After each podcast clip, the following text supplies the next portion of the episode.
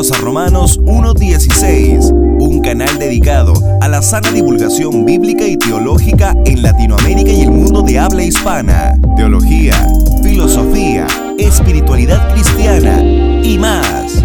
Con Juan Paulo Martínez Menchaca.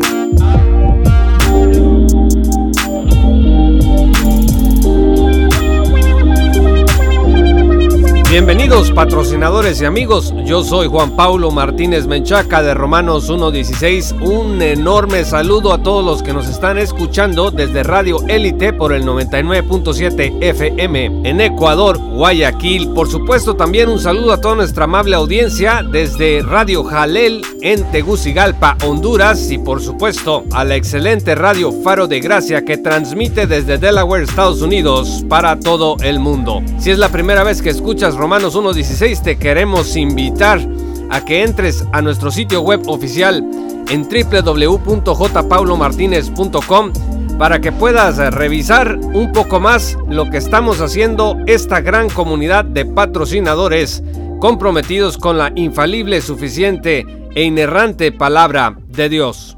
De acuerdo con la Real Academia Española, racismo es la exacerbación del sentido racial de un grupo étnico que suele motivar la discriminación o persecución de otro u otros con los que convive. Esta definición dice que esta exacerbación, o sea, esta exageración del sentido racial propio o de un grupo étnico, motiva la discriminación.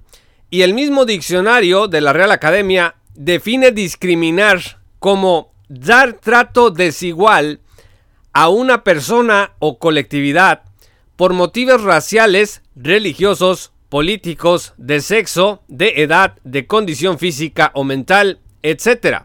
La discriminación, estimados amigos, existe por supuesto, no todo lo que dicen que es discriminación es discriminación. Por ejemplo, si hay un spa de mujeres y quiere entrar allí un hombre vestido de mujer, por supuesto que si se le impide la entrada, pues no puede decir que está siendo tratado desigualmente por motivos de sexo.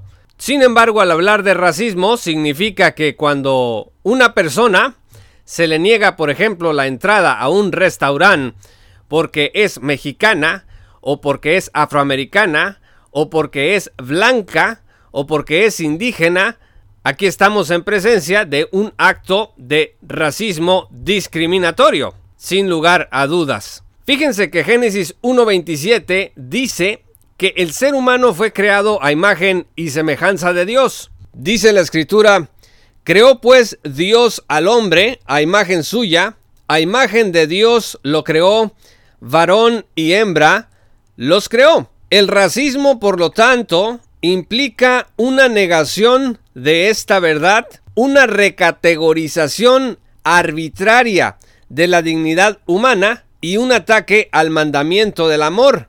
Si ustedes leen Marcos 12, versículo 31, leerán el segundo mandamiento que Jesús dice que es este. Amarás a tu prójimo como a ti mismo. No hay otro mandamiento mayor que estos. Y en Juan 13, versículo 34, encontramos la siguiente revelación. Un mandamiento nuevo os doy, que os améis los unos a los otros, que como yo os he amado, así también os améis los unos a los otros. Nosotros sabemos por Levítico 19, versículo 18, que este mandamiento de amar al prójimo en realidad no era nuevo en un sentido, pero sí era nuevo en otro, porque el sacrificio de Cristo, el modelo de Cristo, el modelo de amor de Cristo, iba a ser de ahí en adelante el modelo del amor, y además porque este amor nuevo provenía del actuar del Espíritu Santo en el corazón de los regenerados. Así que amigos, la discriminación racial es un pecado terrible y muy antiguo, tan antiguo como la caída. Actualmente existen todavía grupos de supremacistas blancos, de supremacistas negros, así como discriminación racial, por ejemplo en Latinoamérica, contra los pueblos indígenas y también discriminación entre los propios pueblos indígenas que llegan a establecer rasgos de supuesta superioridad étnica entre pues grupos autóctonos, es decir, hay racistas blancos, racistas negros, racistas indígenas, racistas mestizos y racistas de cualquier grupo étnico que usted quiera imaginar. ¿Cuántas razas, estimados amigos, hizo Dios? Dios hizo una sola raza en Adán. Lo acabamos de leer en Génesis 1.27. El doctor Ken Ham sostiene que el matrimonio interracial, entre comillas, en realidad no existe biológicamente hablando, porque solamente existe una sola raza. La base del color de las personas, dice el doctor Ken Ham, es la misma. Solo se distingue por el cómo se distribuye el pigmento que hace que unos sean más oscuros y otros más claros de piel, que se denomina melanina. Kenham también dice que no hay razas, sino grupos de personas y que son las doctrinas evolucionistas las que desde Darwin introdujeron en las escuelas la idea de las razas colocando a los caucásicos como superiores. Fíjense qué interesante lo que dice la teología sistemática de John MacArthur y Richard Myway. Cito, el racismo es un pecado atroz que niega la personalidad plena a determinados grupos de seres humanos y por tanto viola la dignidad de todos los portadores de la imagen de Dios. Fin de la cita. Por ejemplo, en la Alemania nazi era común encontrar gente de la SS o ideólogos nacionalsocialistas que consideraban que los judíos eran inferiores en su persona. Es decir, que no eran personas completas, sino individuos que tenían ciertos rasgos humanos. Y así podemos encontrar casos similares en otros lugares de la tierra. Cuando tú y yo estamos delante de otra persona, tenemos que entender que estamos ante alguien creado a imagen y semejanza de Dios, no menos y no más.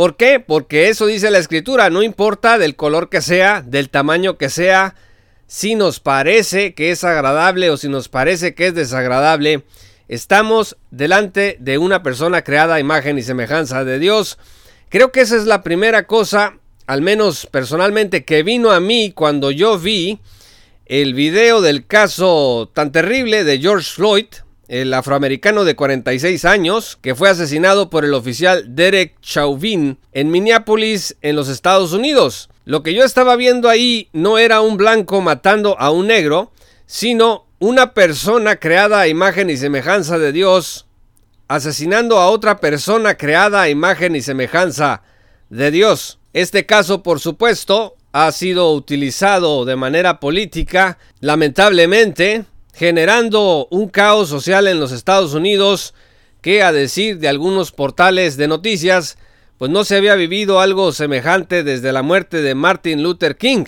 Saqueos, hay creo que a la fecha entre 6 y 8 policías muertos, la prensa no habla mucho de eso. Oficiales de la ley que están siendo arrollados por automóviles que con toda la intención quieren matarlos. Y bueno, esto se ha salido de control y hay un trasfondo ideológico muy fuerte aquí. Ya sentamos que el racismo es terrible, que es un pecado atroz y que va contra lo que dice la Sagrada Escritura. Ahora vamos a analizar brevemente las ideas neomarxistas de justicia social que a veces se agarran del racismo para avanzar en su agenda. Las ideas neomarxistas de justicia social, al partir de una antropología incorrecta que niega el pecado y depravación originales del ser humano, ofrecen soluciones ineficaces, completamente ineficaces al problema tan terrible del racismo. Por ejemplo, tienes al neomarxismo buscando reformar las leyes, destruir los valores tradicionales a los que les achacan esta situación de racismo, quieren atacar a la iglesia institucional y quieren releer los evangelios y la Biblia en general. El evangelio de la justicia social, amigos, considera la salvación como la reconciliación de Dios con el oprimido. O sea, en la cruz el pecador es la víctima, el enemigo es el status quo, los dogmas religiosos, la tradición, el sistema hegemónico patriarcal, el capitalismo y bueno, los blancos. La vida de Cristo y su muerte es el martirio en pro de la reconciliación racial y el llamado a expiar las culpas de los privilegiados cuando éstos reconocen su dominio y opresión sobre las minorías. Estas ideas neomarxistas de justicia social hoy más que nunca están siendo explotadas en los Estados Unidos a la raíz del asesinato de George Floyd con consecuencias nefastas. La Declaración de Justicia Social y Evangelio dice lo siguiente, cito, negamos que las ideologías posmodernas derivadas de la interseccionalidad, el feminismo radical y la teoría racial crítica sean consistentes con la enseñanza bíblica. Fin de la cita. ¿Por qué dice la Declaración de Justicia Social y Evangelio que la teoría crítica racial es inconsistente con la enseñanza bíblica? Bueno, la teoría crítica racial quiere exponer la desigualdad racial y económica y la segregación que existe en el mundo, particularmente como nace este movimiento en los Estados Unidos respecto, por supuesto, eh, de la relación entre los negros y los blancos. ¿Y cuál es el problema con exponer la segregación, la desigualdad racial? ¿Acaso no existe desigualdad racial? ¿Acaso no existe desigualdad económica? Sin embargo, no es consistente esto con la enseñanza bíblica porque los teóricos críticos raciales hacen todo este análisis desde una crítica de la blancura. ¿Escucharon bien? Una crítica de la blancura. No es compatible este análisis con la enseñanza bíblica porque la blancura, amigos, no es el problema. En la Biblia se lee que todos pecaron y no alcanzan la gloria de Dios. Vean Romanos 3, versículo 23. Todos son todos los blancos, todos los negros, todos los indígenas, todos los mestizos, etcétera, etcétera. La teoría crítica racial victimiza a un sector y lo libera de su responsabilidad ante Dios y exige a colectivos enteros de personas que respondan por una supuesta culpa que tienen como conglomerado.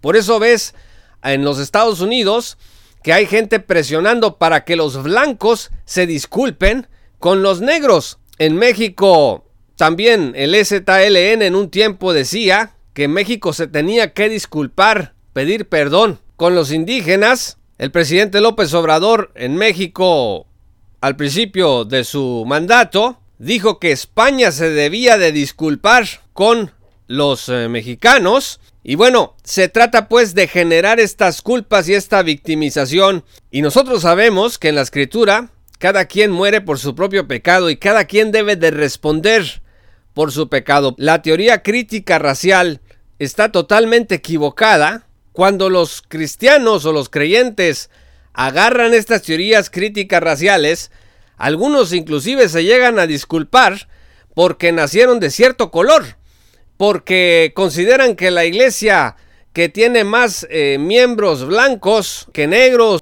o que mm, latinoamericanos está incurriendo en una culpa delante de Dios que de alguna manera tenemos que acabar, que eso es segregación, pues están totalmente equivocados. Hay iglesias que están compuestas completamente por puros latinoamericanos, o una mayoría latinoamericana en los propios Estados Unidos. También hay iglesias en donde el 90-95% son gente de color negros. Y este mismo caso se puede ver cuando hablas de iglesias que están compuestas por un 90-95% de personas blancas. Entonces, la teoría crítica racial parte de una mala antropología y por supuesto de una metodología completamente errada, tratando de hacer que la crítica de la blancura guíe todos sus estudios sociológicos. La Declaración de Justicia Social y Evangelio dice también lo siguiente, cito, negamos que la verdadera justicia pueda definirse culturalmente o que los estándares de justicia que se construyen solo socialmente puedan imponerse con la misma autoridad que aquellos que se derivan de la escritura. Fin de la cita. ¿Qué quiere decir esto, amigos? ¿Quién define lo que es justo? Lo que es justo lo define Dios.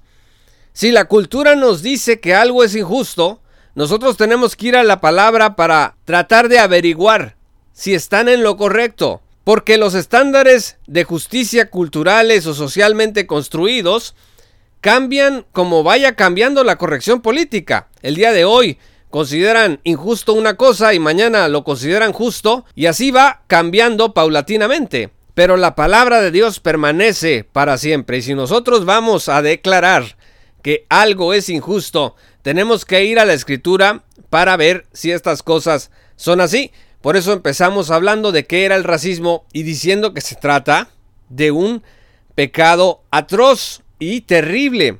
¿Por qué? Porque la escritura dice que lo es. Y también hemos llegado al punto de decir que la teoría crítica racial está equivocada. ¿Por qué? Porque parte de presupuestos que la escritura no aprueba, como este asunto de la crítica a la blancura. En su teología, MacArthur y Myway hacen la siguiente nota. Escuchen. Cito. La iglesia debe evidenciar la armonía racial y servir de ejemplo del propósito de Dios al mundo. Fin de la cita. Por supuesto, amigos, la iglesia tendría que ser una muestra del cómo personas de diferentes trasfondos étnicos conviven en un solo amor por un solo Señor bajo un solo bautismo. Eso no nos debe de quedar ninguna duda, amigos, pero no podemos caer presas de estas teorías de la interseccionalidad o estas teorías críticas raciales y terminar como están haciendo muchos ahora mismo en los Estados Unidos, sobre todo cristianos, que están pero agarrándose de estas teorías críticas raciales y se están disculpando por haber nacido en los Estados Unidos de familias blancas. Bueno, mi esposa me estaba diciendo que Amazon acaba de sacar una lista de libros que puedes leer acerca del racismo y por ejemplo hay uno que te dice cómo criar a un bebé para que no sea racista si el bebé nació blanco. O sea, este tipo de cosas son, con el respeto de la audiencia, ridículas. Fíjense lo que dice Apocalipsis 5 versículos 9 al 10. Y cantaban un cántico nuevo diciendo, digno eres de tomar el libro y de abrir sus sellos, porque tú fuiste inmolado, y con tu sangre compraste para Dios a gente de toda tribu, lengua, pueblo y nación, y los has hecho un reino y sacerdotes para nuestro Dios, y reinarán sobre la tierra. Al regresar nuestro Señor Jesucristo, instaurará un reino donde el racismo será superado por el gobierno justo de Dios. Amados amigos, descansemos en esta esperanza. No debemos de cerrar los ojos al terrible pecado del racismo, pero también tampoco debemos de cerrar los ojos a las presiones ideológicas neocomunistas en Estados Unidos y en el resto de Latinoamérica que nos quieren vender el discurso de que en este juego neomarxista o marxista de oprimidos y opresores, la respuesta o la buena noticia o el evangelio es la reconciliación racial. Por supuesto que la comunión entre personas de diferentes etnias, como lo hemos dicho, debe de evidenciarse. La armonía étnica, racial, dice MacArthur Myway, debe de evidenciarse en la iglesia. Pero eso es muy diferente a estar reduciendo el evangelio o tratar de usar el evangelio para avanzar en una agenda neomarxista que está oponiendo a colectivos étnicos y está exigiendo disculpas de uno hacia otros y recategorizando a diestra y siniestra oprimidos y opresores. Esa no es, mis amados amigos, la voluntad de Dios. Muchas gracias amigos y patrocinadores por escuchar este programa. Síguenos en www.jpaulomartinez.com y únete como patrocinador en www.patreon.com diagonal Martínez. Te va a llegar un correo electrónico donde vas a recibir libros digitales y todos tus beneficios. Yo soy Juan Pablo Martínez Menchaca de Romanos 1.16. Hasta pronto. Esto fue Romanos 1.16 con Juan Pablo Martínez Menchaca. Únete como patrocinador y apoya la sana divulgación bíblica y teológica en América Latina. Búsquenos y síguenos en nuestro sitio web oficial, redes sociales y otras.